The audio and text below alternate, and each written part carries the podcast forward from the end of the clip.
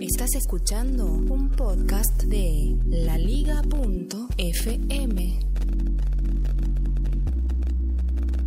Hola, soy Félix, estoy en Bogotá, Colombia, emitiendo este podcast en directo y disponible para ti en todas las plataformas de podcasting.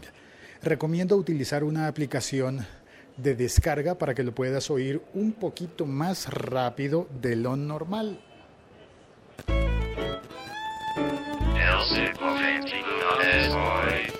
9 de febrero de 2016. Se han conocido noticias de colectivos de abogados y bufetes en Estados Unidos y en la Gran Bretaña que preparan demandas colectivas en contra de Apple. Demandas colectivas, de esas en las que juntan a todas las personas que se sienten perjudicadas por una política específica de una compañía o por un hecho y eh, entre todas esas personas interponen una demanda en contra de quien les ha vulnerado sus derechos. En este caso sería Apple. Apple estaría incurriendo en un delito por el famoso error 53.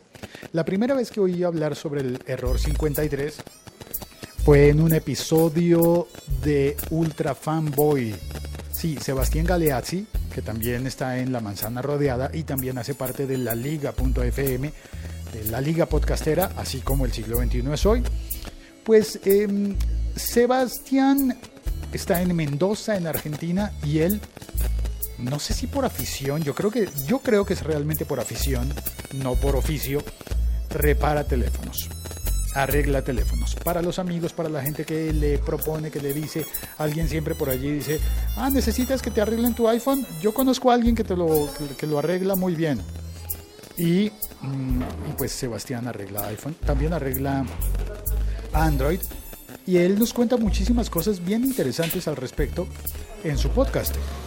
En el Ultra Fanboy, imagínate, arregla Android y arregla Apple, arregla iPhones y, es un ultra fanboy. Él sabrá por qué. Él sabe por qué. Te recomiendo su podcast. Y en uno de sus episodios podcast habló sobre el, sobre el error, perdón, sobre el error 53. Y la visión de él era particularmente interesante porque el error 53, si no lo sabes, es un error que deja el teléfono, el iPhone 6 o 6S, inservible si el teléfono, si el software detecta que ha sido reparado con elementos no oficiales, es decir, con repuestos no autorizados. ¿Qué puede ser un repuesto no autorizado? Según entiendo yo, puede ser un cablecito, puede ser cualquier cosa que, hayas comprado en una tienda de repuestos que no sea de Apple. Y claro, en Mendoza, en Argentina, pues ¿qué tienda de repuestos de Apple vas a encontrar? Por supuesto, eso mismo va a pasar en Concepción, en Chile, o va a pasar, qué sé yo, en Santa Cruz de la Sierra, en Bolivia, yo no sé, en cualquiera de nuestras ciudades hispanoamericanas podría ocurrir eso. En España tenéis la suerte de tener eh, Apple Store, así que podríais llevar el iPhone a reparar en una Apple Store. Y sin embargo, no siempre es tan fácil, ¿no? Digamos que no vives cerca de una de las ciudades que tienen Apple Store. En México, se supone que va a haber una en, el, en la Ciudad de México, una Apple Store y una en Guadalajara, me parece, creo. Pero yo no sé, y si vives en Chiapas o en Yucatán o en Veracruz, ¿qué haces? O si vives en Mérida, en Venezuela o en Guayaquil, en Ecuador, todo el resto del mundo, ¿a dónde lleva a reparar un iPhone que necesite un ajuste? ¿Y a dónde consigue una Apple Store y a dónde consigue esos repuestos tan especializados como para que sean admitidos como repuestos oficiales de Apple? Bueno, las posibilidades entonces para nosotros de tener un iPhone que con cualquier reparación, por mínima que sea, altere el, el estado puro de repuestos exclusivamente autorizados de Apple, pues nuestras posibilidades son altísimas de perder el teléfono porque inmediatamente aparecería el error 53 que dice no reconozco. El iOS 9 no reconoce, el, el aparato, no reconoce el teléfono tiene sus pros y sus contras todo esto, ¿no? Es decir, se está cuidando la pureza de, del equipo. La explicación de, Galeazzi era muy concreta y, muy, muy, muy amplia también, que explicaba que si el detector de huella digital que está asociado a tu cuenta con tu tarjeta del banco, si ese eh, detector es removido y cambiado, pues tiene que estar asociado al núcleo del procesador del teléfono y que hay que cuidar que no le roben el dinero a la gente con su cuenta de Apple. Está bien, gracias Apple por cuidarnos. Pero ¿y si no tenemos la Apple Store, qué podemos hacer? ¿Perdemos el teléfono? Pues bueno, el diario británico The Guardian, el Guardián, ha llamado eso Bricked, el iPhone Bricked, el iPhone enladrillado. Por cierto, el periódico The Guardian también fue el primero en utilizar podcast en toda la historia del, universo conocido y en universos paralelos también.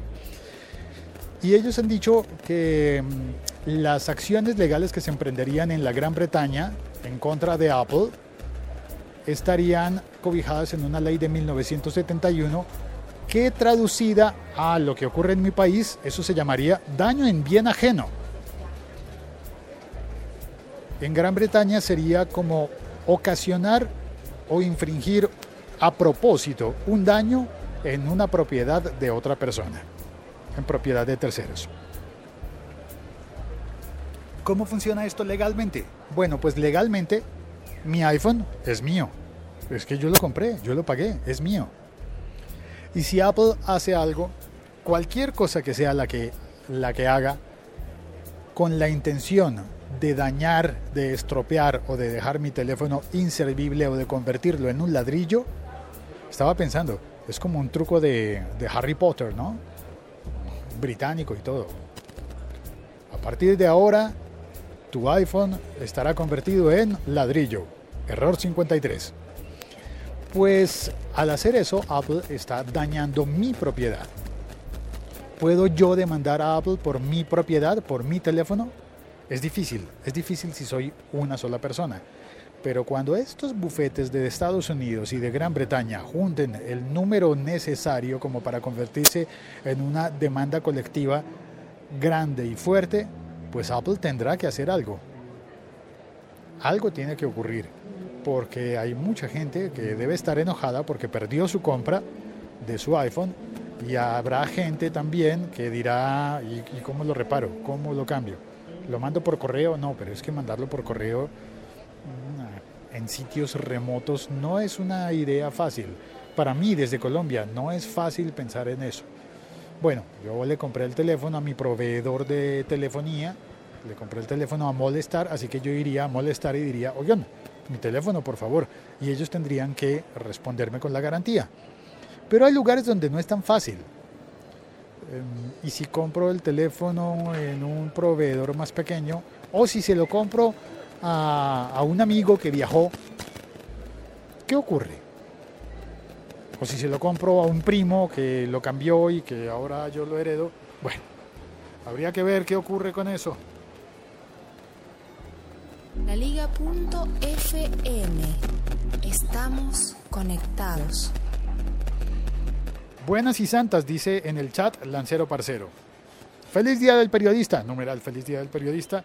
Don Félix, ahora a esperar que, que institucionalicen el Día del Podcaster. Sí, es, existe el International Podcast Day, ¿no? Pero ya se me olvidó en qué fecha es. Pero existe el Día del Podcast, no del Podcaster. Me parece más interesante, ¿no? No debería ser el Día del Periodista, sino el Día del Periodismo más bonito, me parece. ¿Por qué personalizarlo? ¿Por qué tratar de ponerle ego a todas las cosas? Bueno, en fin, me voy a despedir haciéndote una pregunta y una invitación. La invitación es para que para que dejes una reseña, por favor. Quiero darle las gracias a todas las personas que han dejado una reseña de este podcast en iTunes, porque gracias a eso este podcast va creciendo un poquito, un poquito cada día. Un poquito y eso me agrada muchísimo. Si te gusta este podcast, por favor deja una reseña en iTunes. Me ayudarías muchísimo con eso. Y en este momento de la vida te lo voy a agradecer profundamente. Y la otra cosa es preguntarte, ¿estás bien sentado? Sí, ¿cómo tienes la espalda? Ah, no, ¿vas caminando? Ok, si vas caminando no hay problema, pero sin embargo te preguntaría, ¿vas, vas erguido? ¿Estás bien? ¿Tienes una buena posición? Porque hace un instante en el trabajo estaba conversando con mis compañeros, alguien me dijo, está, está, estás mal sentado. Y tenía razón. Pero todos normalmente, al menos en mi círculo, todos nos sentamos muy mal.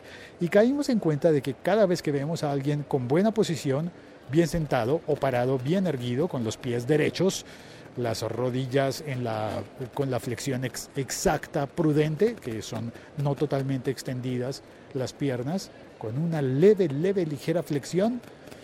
Cada vez que vemos a alguien así, decimos, qué tipo tan raro, ¿no? Porque la mayoría tenemos muy mala postura. Así que cuida tu postura, por favor. Chao, cuelgo. Un abrazo. La musiquita, ¿dónde está? tengo que prepararla bien. aquí está.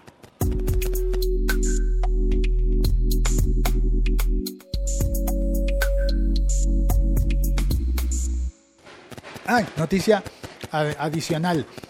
El día de ayer hice un periscope eh, mostrando las calles por las que transito y la terraza en la que hago el, podcast e incluso la máquina de la que saqué este café que hoy me salió sin azúcar.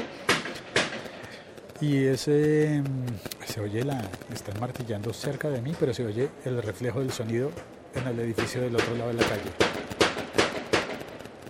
Espero que se oiga en el estéreo bien. Ese Periscope de ayer lo traduje y lo puse en YouTube. Así que eh, por favor entra a mi Twitter y allí te daré el enlace del YouTube. Porque es que la dirección es tan larga. Cuando tenga 100 suscriptores podré poner una dirección corta en YouTube. Chao, vuelvo.